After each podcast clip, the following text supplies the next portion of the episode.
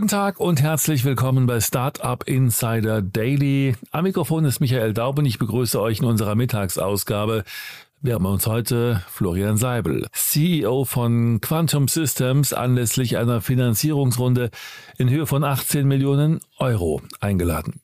Quantum Systems verkauft Drohnen, die unter anderem militärische Gruppen aus der Luft aufspüren und ausspähen können. Über einen Minicomputer lassen sich die Bilder der Drohne verschlüsselt in Echtzeit übertragen. Die dafür notwendige Software hat das Drohnen-Startup selbst entwickelt. Bei dem Fluggerät handelt es sich um ein Dual-Use-Produkt und kann nicht nur militärisch, sondern auch zivil verwendet werden. So viel zu unserem Gast heute. Gleich geht es los mit dem Interview. Startup Insider Daily. Interview. Ich freue mich sehr. Florian Seibel ist hier, der CEO von Quantum Systems. Hallo Florian. Hallo Jan. Freue mich sehr, dass wir sprechen. Äh, cool, was ihr macht, oder beziehungsweise ich sag mal mit dem Fragezeichen noch gleich, gleich dran. Äh, cool, weil in eurer Pressemeldung habe ich was über Militär gelesen. Da wollte ich jetzt gleich mal, gleich mal einsteigen und fragen, seid ihr, ist, ist das, weil auf der Webseite kommt das gar nicht so rüber, dass ihr ein militärisches Unternehmen seid. Seid ihr nicht, ne? Naja, wir sind, äh, sage ich mal, ein Dual-Use-Company. Also wir machen beides. Ne? Ursprünglich gestartet 2015, äh, rein mit dem Thema Landwirtschaft, Vermessung, ähm, Mining, ja, Agriculture, das waren so unsere äh, Themen, ähm, die wir aus der Luft quasi mit Drohnen bearbeiten. Und in das Thema Dual Use, Governmental Use Cases sind wir dann so über die Jahre rein äh, gekommen als zweites Vertical. Und das hat natürlich jetzt durch den Ukraine-Konflikt und den Krieg dort leider, muss man sagen, dann äh, einen Fokus bekommen dieses Jahr. Und da versuchen wir natürlich zu helfen, wo wir können. Aber wir verstehen uns als äh, ja, Two Vertical Strategy Company. Mhm. Ist ein finde ich, spannendes Segment, in dem ihr unterwegs seid. Führ uns doch mal durch, bevor ich jetzt versuche, das äh, zu erklären. Ähm, ist schon ein, ein, Markt, der, der ähm, sag mal, sehr, sehr zukunftsträchtig ist, ne? Ja, absolut. Also da gab es auch einen großen Hype, äh, der ist schon ein Weilchen her, so 2012 mhm. bis 15 gab es einige Copterfirmen, die da gegründet wurden. Äh, DJI sicherlich da im Commercial-Segment mit den äh, Copter-Systemen, die ja jeder kennt, die auf jeder Hochzeit, auf, auf jedem Fotoshooting fliegen. Ähm, ähm, sehr erfolgreich unterwegs, ein Milliardenunternehmen. Und die haben aber auch im Prinzip so ein bisschen den Markt kaputt gemacht, ja. Da gab es dann Skydio aus USA oder äh, Parrot. GoPro hat ja versucht, ein Copter-System auf den Markt mhm. zu bringen. Und die sind aber letztlich alle an der Marktdominanz von, ähm, von DJI gescheitert. Und ähm, was wir aber machen, und da unterscheiden wir uns ja von, von zum Beispiel eben DJI, ist, wir haben äh, Fluggeräte, die zwar wie ein Hubschrauber, wie so ein Copter senkrecht starten können und dann sich aber quasi in ein Flugzeug verwandeln und deswegen viel größere Flächen ähm, ähm auch viel länger abfliegen können. Und das mhm. ist unser großer Vorteil. Und da haben wir im Prinzip fast keine Konkurrenz. Und das, ich habe mir die Webseite ein bisschen angeschaut, äh, spektakuläre Fotos drauf, finde ich. Ähm, was sind denn so die wichtigsten Use Cases? Weil ihr, ihr, habt eine ganze Reihe an Use Cases. Du hast gerade gesagt, ihr habt ähm, da, da mehrere Standbeine. Was sind so die wichtigsten? Also das ist sehr, sehr breit von wir machen, ähm, wie gesagt, Mining. Also da geht es darum, in Minen Abraumvolumina zu bestimmen. Das hat man früher eben so mit Theodolit und Messstange im Prinzip gemacht. Da sind vom Messer dann tagelang durch die Minen gelaufen und haben gemessen und dann hat man berechnet, äh, wie viel Lkw-Ladungen da rausgingen oder wie viel abgebaut wurde. Das kann man heute mit Drohnen aus der Luft über Bilder machen. Da werden dann 3D-Modelle gerechnet und dann kann man auf den Knopfdruck im Prinzip das Volumen auch ausrechnen. Bis hin zu in Malaysia auf, auf auf, auf Palmölplantagen. Die Besitzer dort zahlen ihre Steuer äh, an den Staat, nämlich pro Palme, die sie dort äh, auf ihren Plantagen okay. haben. Und mit einer speziellen Software die Möglichkeit, einfach Bäume zu zählen. Ja? Und ähm, bis hin zu, dass wir im Bereich Agriculture dann Düngestrategien, Bewässerung optimieren können mit Spezialsensoren. Auch da sehen wir quasi aus der Luft, wie gut es einer Pflanze geht oder wie viel Wasser die eben bräuchte. Bis hin zu Bahntrassen auf Sturmschäden zu untersuchen, Grenzsicherung ist ein Thema, Vermisstensuche im Gebirge, auf See, ähm, aber dann eben auch der Einsatz äh, im militärischen Kontext, wenn es darum geht, ähm, in der Ukraine Artillerie präziser dann ähm, dorthin schießen zu lassen wo die russischen äh, Streitkräfte dann ihre Stellungen haben. Äh, da können wir eben auch mit Bild- und Videodaten aus der Luft über große Entfernungen dann im Prinzip helfen. Mhm.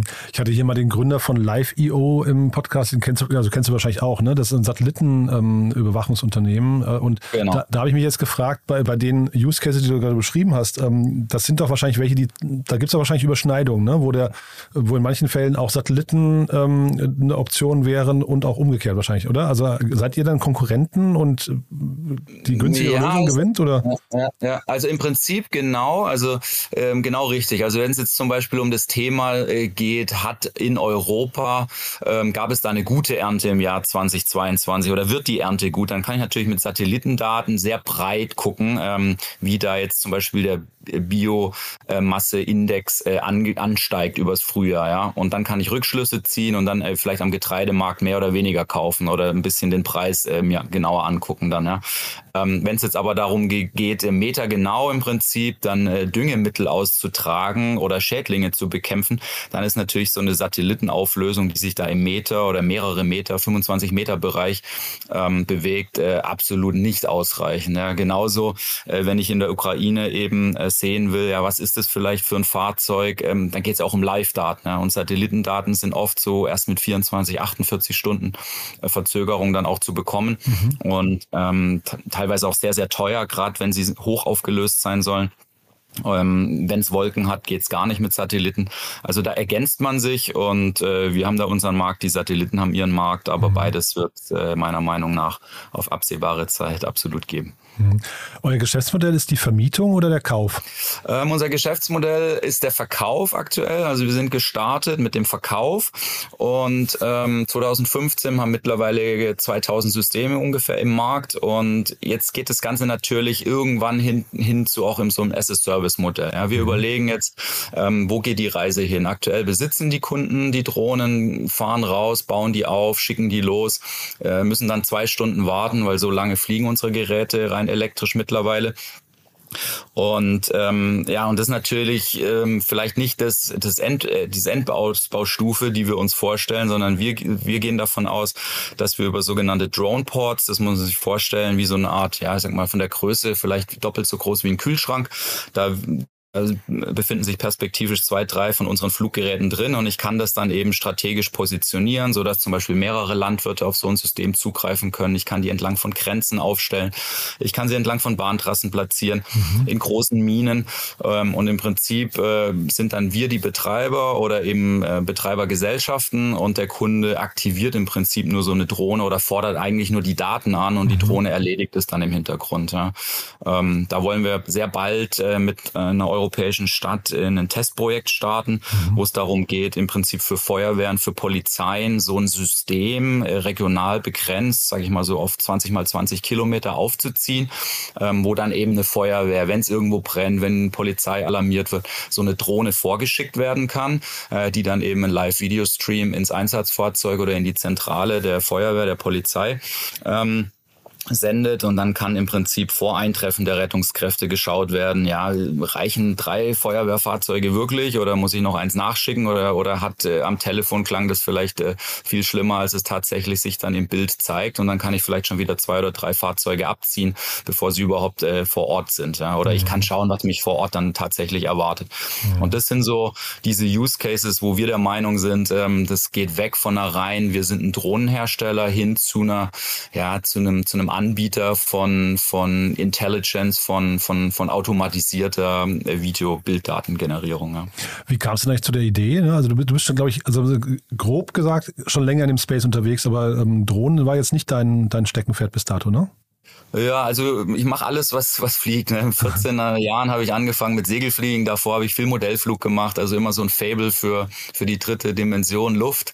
Und ähm, war dann tatsächlich auch eben einige Jahre bei der Bundeswehr, bin dort auch zum Hubschrauberpiloten ausgebildet worden und äh, Gleitschirmfliegen, also wirklich mehr oder weniger alles, was fliegt, gemacht und mache das auch immer noch gerne. Und dann kam ich in den letzten Jahren meiner Dienstzeit, habe ich dann nochmal die Möglichkeit bekommen, an der Uni der Bundeswehr in Neubiberg an meiner Promotion zu arbeiten in dem Bereich Drohnen, Technik. Und ich habe diese Promotion aber nie abgeschlossen, sondern da ist irgendwo in mir dieses Gründergehen äh, aufgewacht, das Feuer entfacht worden. Und äh, 2014 habe ich dann äh, zwei Jungs da vom Institut mitgenommen, äh, die auch heute heute noch nach wie vor dabei sind. Und ähm, ich habe so die Vision gehabt, ich habe die so ein bisschen ja, aus dem Keller rausgetrieben, habe gesagt, Jungs, daraus können wir eine Firma machen, dass wir jetzt mittlerweile knapp 140 Mitarbeiter haben und dieses Jahr über 20 Millionen Umsatz machen.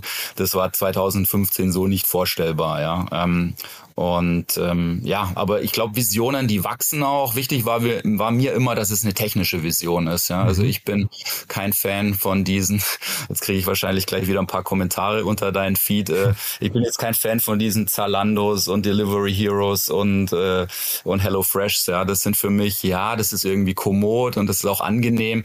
Aber ich, da, ich, ich, ich entgegne da einfach immer, wir sind das Land der Dichter und Denker und äh, der Erfinder, ja, und, und wir müssen in Deutschland Werte schaffen, die wir auch exportieren können, ja, wo, wo nachhaltiges Wachstum auch für unsere Gesellschaft, für unsere Kinder auch möglich ist, wo wir unseren Status quo auch absichern können in der mhm. Welt.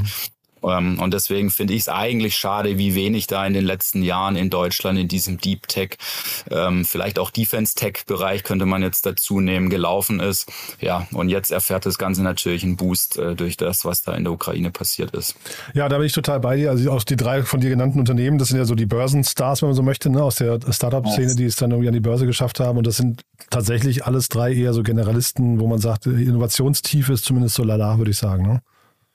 Ja. ja, genau. Also ich sage ja nicht, dass das schlecht ist. Nee. Ich bin ja selber, ich kaufe ja selber Klamotten hin und wieder dort oder mhm. auch ich habe äh, jede zweite Woche äh, ein, ein, Essenspaket bei mir, weil es einfach sehr komfortabel ist. Mhm. Ähm, aber ich finde halt, mit welchen Summen und äh, wie ja überproportional das vielleicht auch mhm. gehypt wurde. Und da mache ich auch teilweise so ein bisschen dem einen oder anderen Investor vielleicht auch einen Vorwurf, ja, weil man da natürlich sehr schnell auch äh, ja große Skalierungen, schnelles Geld, so fühlt sich das für mich manchmal auch ein bisschen an, ähm, ja, dass dieser Hype schon auch äh, durch Investoren getrieben wurde. Ja. Und das Ganze fällt natürlich jetzt auch so ein bisschen in der ersten großen Krise auch ein bisschen so in sich zusammen. Ja. Mhm. Das wäre jetzt eigentlich eine gute Brücke zur Finanzierungsrunde die ihr abgeschlossen habt. Ne? Aber ich würde noch mal ganz kurz zu den Einsatzgebieten bei euch, weil also zwei Dinge nochmal. Einmal das Thema Lieferung. Es gibt ja jetzt ganz viele Drohnen, ähm, zumindest Visionen auch, ne? Amazon und so weiter, die dann irgendwie Drohnen zum äh, Ausliefern nutzen möchten. Da gab es auch gerade so die ersten, ähm, glaube ich, erfolgreichen Feldversuche bei Amazon. Ähm, und dann, was ja auch bei euch nochmal spannend war, ist diese Personalie, ihr habt ja den CTO von Volocopter zu euch geholt. Ähm, heißt das, irgendwann werden eure, eure Drohnen auch größer und, und machen vielleicht den Lidiums dieser Welt äh, Konkurrenz?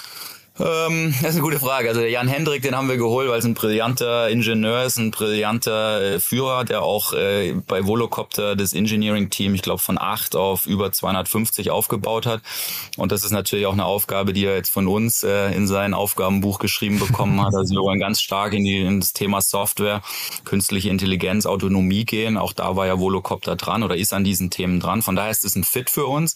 Ähm, und ich glaube nicht so richtig, sage ich mal, an dieses Amazon-Delivery-Szenario. Also ich, ich bin da immer ein bisschen skeptisch, ähm, also schau dir mal heute an, wie so diese Lieferfahrzeuge, ja, wie verrostet, wie verbeult die teilweise ausschauen, unter welchen Bedingungen Subcontractor vom Subcontractor dann auch da die Fahrer angestellt werden, um da den letzten Cent irgendwo in der Lieferkette zu optimieren. Mhm. Und das beißt sich meiner Meinung nach so ein bisschen mit Luftfahrtstandards, mit Zulassung, mit Fliegen über besiedeltem Gebiet, über mit Wartungsintervallen, die da nicht im Bereich, äh, äh, keine Ahnung, fahr mal 25.000 1000 Kilometer und dann machen Ölwechsel, sondern da sind Luftfahrtstandards dann im Prinzip angesagt und mhm. da geht es darum, ja, tägliche Inspektionen, bevor das Fluggerät dann äh, aufsteigt.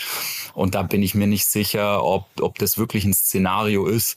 Ähm, zumindest nicht so bei diesen drei Dollar, fünf Dollar, sieben Dollar. Ja, das habe ich gerade gedacht, genau. Ja. Mhm. Genau, vielleicht ist es was so für Blutkonserven oder so mhm. oder für wirklich äh, kritische Bauteile, die irgendwo auf eine Ölplattform raus müssen oder ein Schiff irgendwo vor Kap Horn hat ein Modul, was da in, irgendwo ausgefallen ist, dann bringt eine Drohne das raus statt ein Hubschrauber.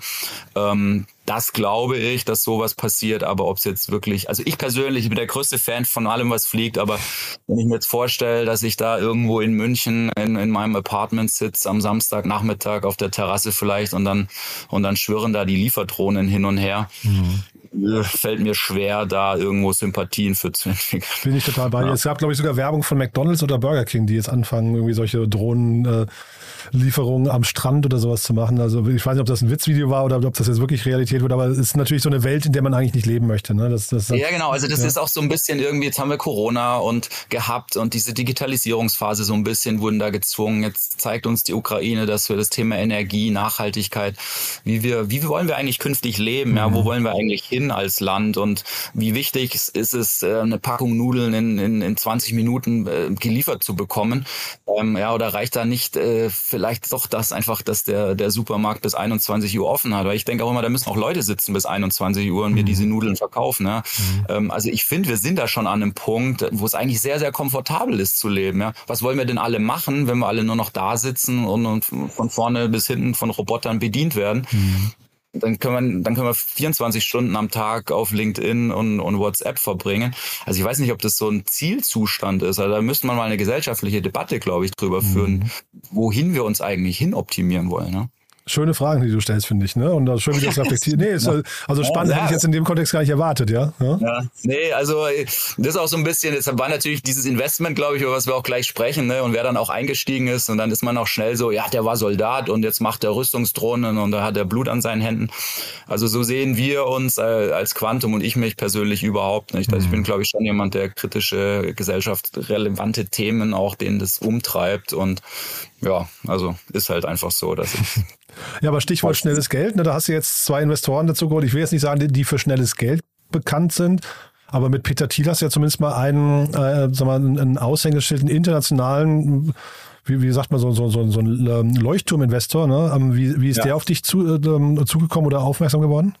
Ja, im Prinzip auch über Umwege, über die 10X, über den Felix Haas. Da war am Tegernsee letztes Jahr ein Bits and Brazels Leadership äh, Camp und dort habe ich ein, zwei Leute kennengelernt, die dann wieder über ein, zwei Umwege ähm, bei äh, Peter Thiel da im, im bei Thiel Capital arbeiten. Mhm. Und ja, dann gab es einfach irgendwann im Mai, Juni dieses Jahr mal einen Besuch bei uns in München und das war auch von großer Sympathie, jetzt also nicht mit ihm, sondern sein Team war da da mhm. geprägt und das hat, glaube ich, auf Gegenseitigkeit beruht und dieser Satz, der dann auch immer wieder fällt von Investoren, wir investieren immer ins Team plus natürlich die Idee.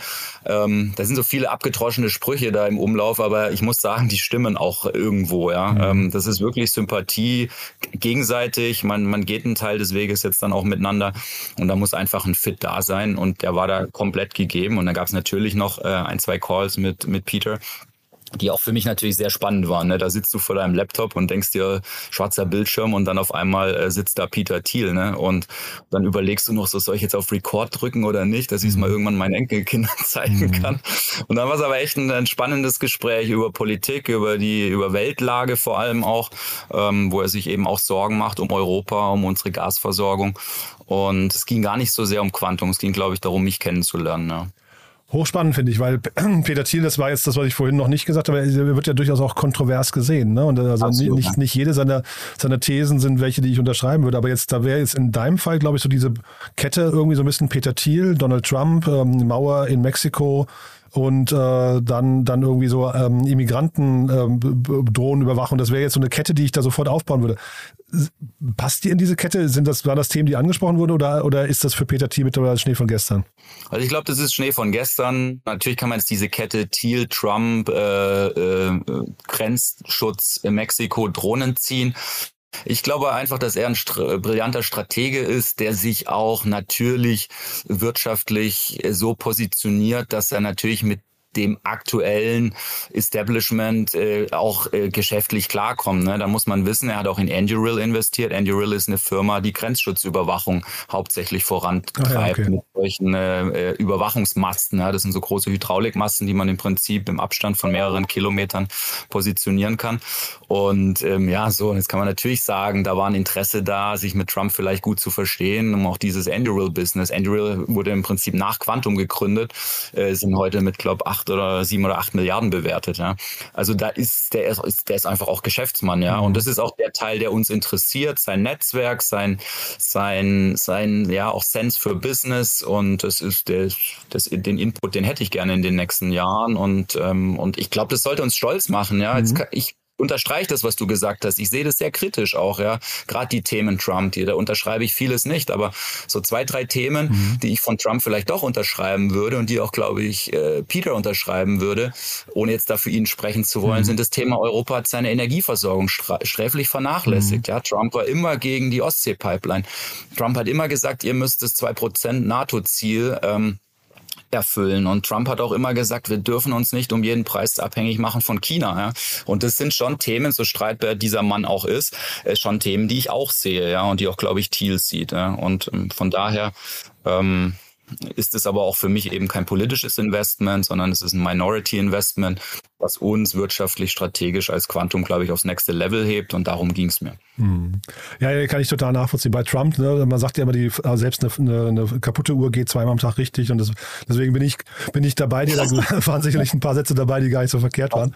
Aber ja. ähm, man merkt, äh, ich merke ja, du, du, machst dir ja viele Gedanken über die Gesellschaft. Ne? Das finde ich wirklich äh, spannend. Damit hatte ich jetzt gar nicht äh, gerechnet. Deswegen umso spannender, wenn du sagst. Du hast mich auch gleich in diese Schublade gesteckt. Ja? Na, nee, nee, nee, das gar nicht. Sondern ich finde es eher spannend, wenn du sagst, äh, du, du guckst aber auf Peter Thiel auch als Geschäftsmann und ähm, äh, weil ich hätte jetzt fast gedacht, dass, dass du dich dann auch mit so jemandem reibst und dann hast du vielleicht so deine Themen, wo du sagst, boah, da sind wir jetzt nicht einer Meinung. Das muss man jetzt vielleicht, da muss man vielleicht sogar in die Debatte nochmal einsteigen. Ne?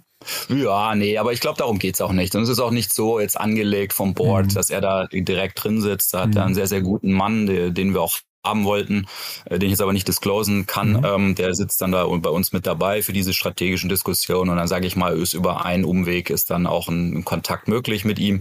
Aber ähm, der hat so viele Investments, ja, ähm, das ist, ist ein, ein Thema von ihm mhm. und ähm, da, da ist er aber sicherlich nicht im Tages- oder Wochenrhythmus involviert. Ja, ja, nee, aber wie gesagt, toll für euch und man darf jetzt nicht vergessen, ihr habt den zweiten Investor, Project A ist ja auch eingestiegen bei euch. Ähm, Absolut, ja, Uwe, ja. Uwe, genau. okay, aber ist ja, glaube ich, auch das erste Drohneninvestment Investment oder Flugkörperinvestment von Project A, oder?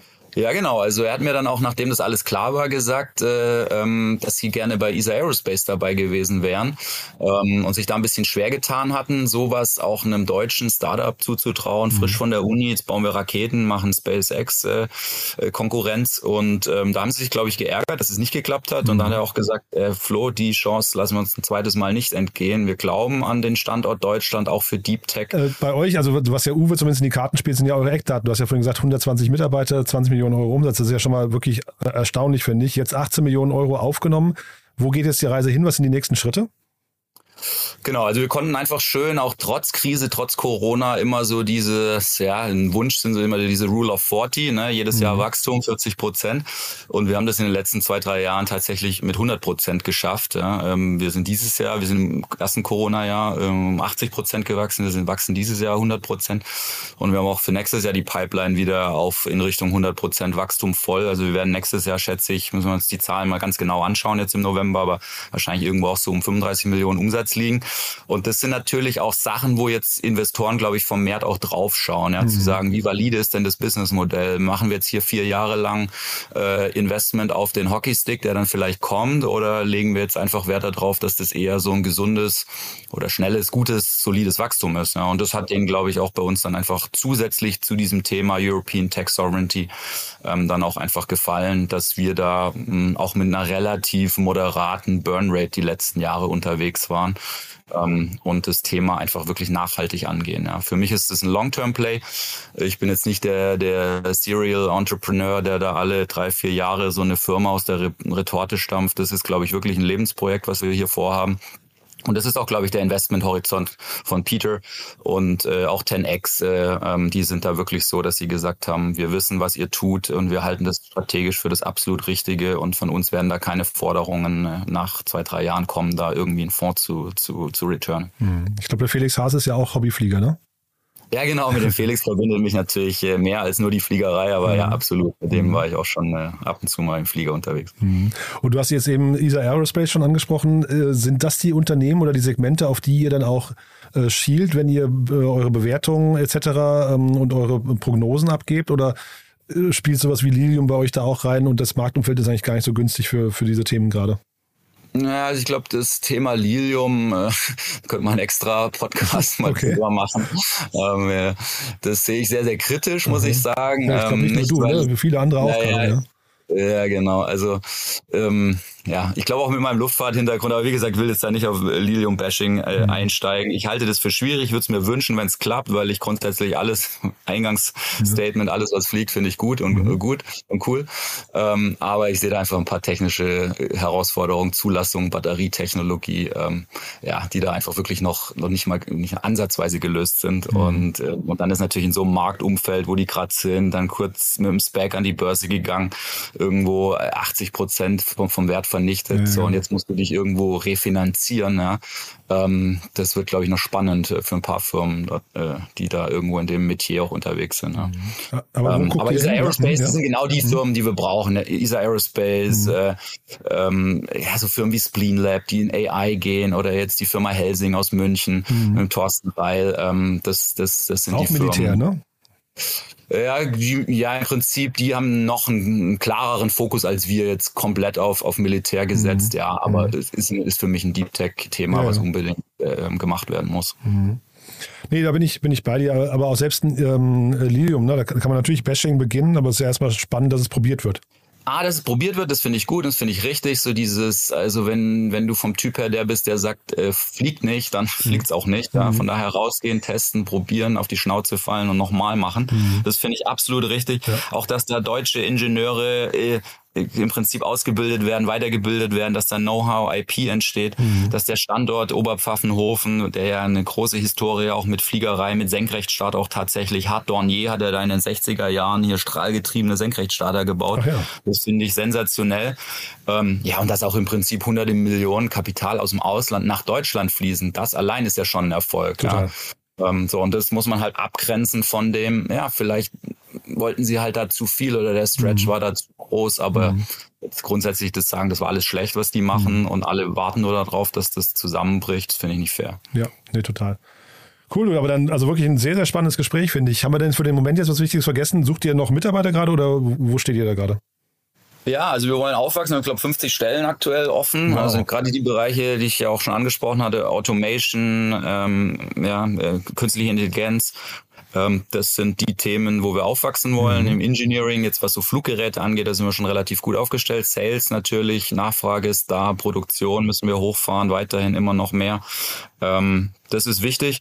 Und natürlich würde ich mir wünschen, dass wir nächstes Jahr dann wirklich äh, mal, die Runde war jetzt schon vom Namen her mit Wumms, äh, ja, ähm, mhm. aber dass wir dann, um äh, vielleicht unseren Kanzler zu zitieren, zu sagen, nächstes Jahr dann so eine Doppelwumms. okay. äh, Dass der jetzt hier auch noch auftaucht in dem Podcast, okay, cool, spannend. Ja, genau. Dann haben wir alle, alle ja. Schlagwörter. Ähm, das, das würde mich einfach für mhm. Deutschland freuen. Ja. Und noch mehr würde es mich freuen, wenn ich dazu dann nicht unbedingt vielleicht nur in äh, Peter Thiels ähm, Netzwerk gehen müsste, mhm. äh, sondern wenn wir es hinbekommen, vielleicht jetzt sogar wieder zurück nach Deutschland zu gehen und zu sagen, hey, hier hat ein Ami vorgelegt mhm. oder mitgelegt und jetzt lass uns doch die, die dritte Runde dann hier in, in, in Deutschland oder in Europa machen, ja? weil das, das möglich ist es, ja. Und ähm, ja. Na, hier bei Helsing hat doch der Daniel Eck allein gemacht, glaube ich sogar, ne? Ja, genau, der hat ja, glaube ich, da mit Lakestar ähm, ein bisschen war da noch mit dabei. So. Ähm, die 100 Millionen, glaube ich, da mehr oder weniger im Alleingang gemacht. Ja. Mega spannend. Cool, du dann, also wenn, wenn der Doppelwumms kommt, sag Bescheid, dann machen wir ein Folgeinterview. Ich fand es auf jeden Fall super spannend und vielleicht, aber ich glaube, wie gesagt, Lilium, das sollten wir beide uns gar nicht anmaßen, dazu einen Podcast zu machen. Ich glaube, wir, wir warten einfach auf die großen News bei euch. Wir warten auf die News, genau, und jeder macht das, was er am besten kann und da haben wir genug bei uns zu tun ja, und äh, da geben wir natürlich jetzt Vollgas. Ja. Cool, Florian. Du dann weiterhin viel Glück, hat mir echt großen Spaß gemacht und dann bleiben wir in Kontakt. Äh, Wenn es Neuigkeiten gibt, kannst du dich auch gerne melden, ja? Ja, alles klar. Bis Jan, dahin. danke für die Zeit. Bis dann. Ciao, ciao. Alles klar. Ciao. Startup Insider Daily, der tägliche Nachrichtenpodcast der deutschen Startup-Szene. Das war Florian Seibel, CEO von Quantum Systems im Gespräch mit Jan Thomas. Anlass des Interviews war die Finanzierungsrunde in Höhe von 18 Millionen Euro. Das war's fürs Erste mit Startup Insider Daily am Mittag. Vielleicht schaltet ihr später am Nachmittag ein. Dort hat Jana Kramer sich Josef Brunner anlässlich unserer Rubrik Bulletproof Organization eingeladen. Wenn nicht, hören wir uns hoffentlich morgen in der nächsten Ausgabe wieder. Am Mikrofon war Michael Daub. Ich verabschiede mich.